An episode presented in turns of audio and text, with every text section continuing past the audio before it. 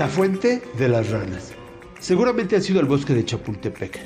Camino al zoológico te has encontrado con una fuente. Efectivamente, la fuente de las ranas.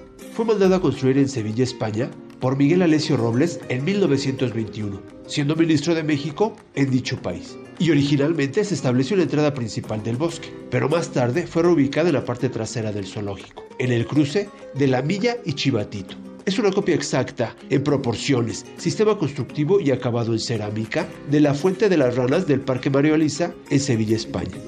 La fuente está revestida de azulejos sevillanos y está adornada por ocho ranas de porcelana verde y gris, las cuales se ubican en su circunferencia. Al centro de la fuente están un pato y una tortuga de bronce.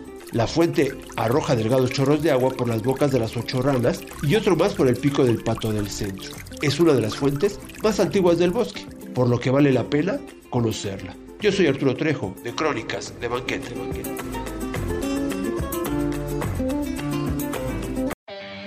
Escucha a Víctor Sánchez Baños en MBS Noticias. En MBS Noticias. De lunes a viernes a las 21 horas en el 102.5 FM.